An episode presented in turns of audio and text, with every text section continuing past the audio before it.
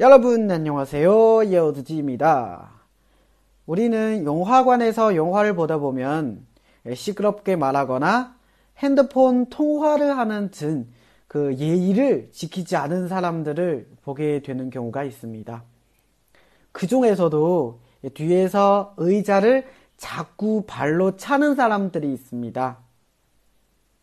이럴 때는 의자를 발로 차지 말아 주세요 라고 말하면 됩니다.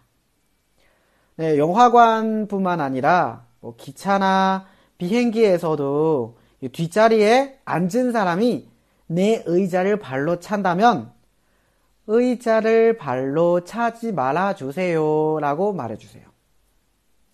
对，所以今天我们要学的句子就是 의자를 발로 차지 말아 주세요. 네.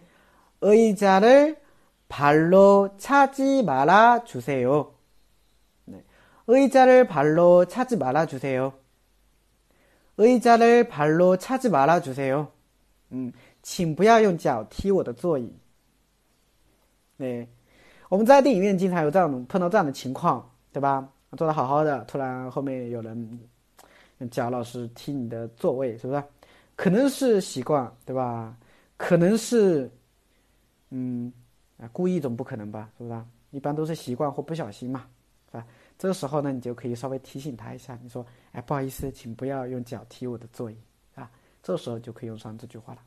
稍微简单分析一下首先 eija eija a，椅子对吧？这很简单 eija 下一个单词呢叫 pair pair pair 呢是脚后边原句当中呢 pal 后面加了一个 lo，表示用啊，palo 用脚怎么样呢？차다啊，차다呢是踢的意思啊，踢，踢后边加了一个지말아주세요啊，这么一个惯用型表示请不要，所以连起来就是请不要用脚踢我的椅子。嗯，连起来，跟我读一遍。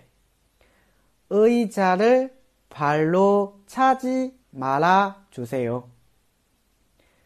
의자를 발로 차지 말아 주세요 의자를 발로 차지 말아 주세요 다시 한 번 더 의자를 발로 차지 말아 주세요.